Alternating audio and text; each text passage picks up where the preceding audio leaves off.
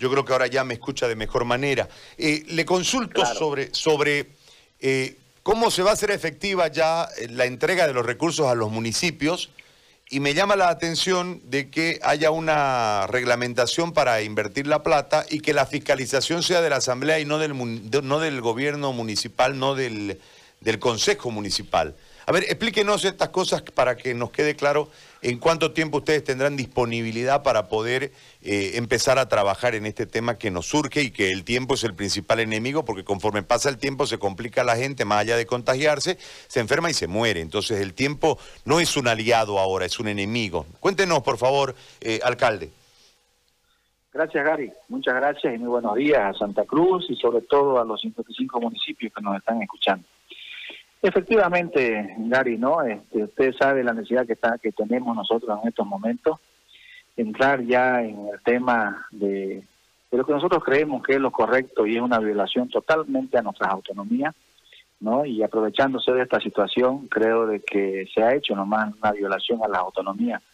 El, el hecho de que tengamos que este, esta ley que apenas es transitoria y es hasta el, mes de diciembre, ¿no? La recuperación de nuestros recursos. De todas maneras, Gary, nosotros no vamos a bajar los brazos, vamos a recuperar el 100% de estos recursos, ¿no?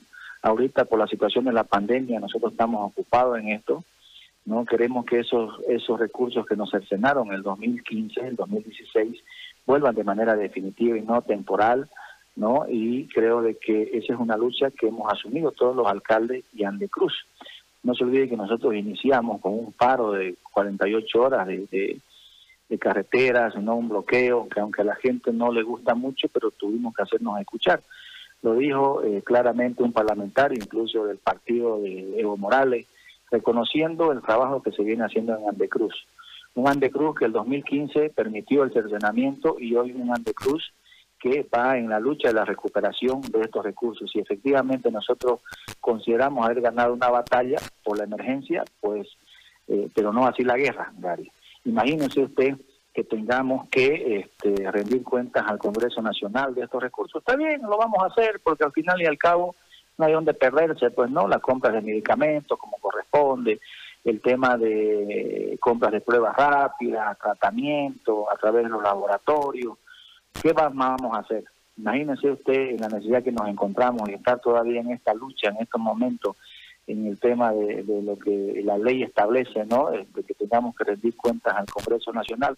Lo vamos a hacer porque nosotros no estamos, aparte que tenemos un control social, un consejo municipal, está la Contraloría, bueno, tanta burocracia por estos recursos, pero ni modo, eh, de Gary, ¿qué vamos a hacer? Nosotros ahorita necesitamos los recursos y sabemos con tanto protocolo de este de fiscalización, lo vamos a hacer porque creemos que, ahorita lo que necesita nuestra gente es que podamos invertir en el COVID.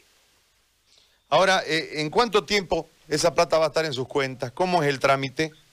Mire, Gary, eh, se dice que, clarito dice la ley, ¿no? En una vez promulgada eh, la ley, y da un plazo de 15 días para que se nos desembolsen a nuestras cuentas y hasta ahorita, o al menos no conozco que se haya promulgado la ley y nosotros hemos hecho como, como FAN Bolivia y todas las ANDES del país ya un pronunciamiento pidiéndole a la presidenta que este, por la necesidad y la emergencia este, promulgue y le dimos un plazo de 48 horas que pueda promulgar esta ley este, que sancionó el Congreso Nacional. ¿Y, ¿Y qué dicen del Ejecutivo? ¿Por qué no se promulga la ley? Mire, Gary, nosotros hemos tenido que replegarnos a nuestro municipio porque hemos estado casi una semana, ocho días abandonando a los municipios con semejante situación. Yo la verdad con la preocupación que tengo en mi pueblo que registra el índice más alto de mortalidad en todo el país, este, estamos organizando el tema de cuadrillas de médicos, de rastrillaje, Gary, hemos tenido que comprar pruebas rápidas, hacerle gratis a la gente porque las pruebas de los laboratorios tardan 12 días y se nos ha disparado por ese por esa espera el virus que da miedo en San Ignacio de Velasco. Todas las casas y las casas y los barrios están con los síntomas y estamos yendo casa por casa a hacerle pruebas rápidas y ya darle sus tratamientos específicos. Por eso que yo no he tenido ningún contacto hasta ahora, hoy ya he podido oxigenarme un poco respecto a este tema y vamos a conversar seguramente con el presidente de la FAN y los alcaldes de Andecruz para ver el plazo que le dimos al gobierno. Pero yo creo que el gobierno no puede ser tan insensible, tan insensato en no ver la realidad que estamos viviendo y no se promulgue de una vez por toda esta ley a la brevedad posible.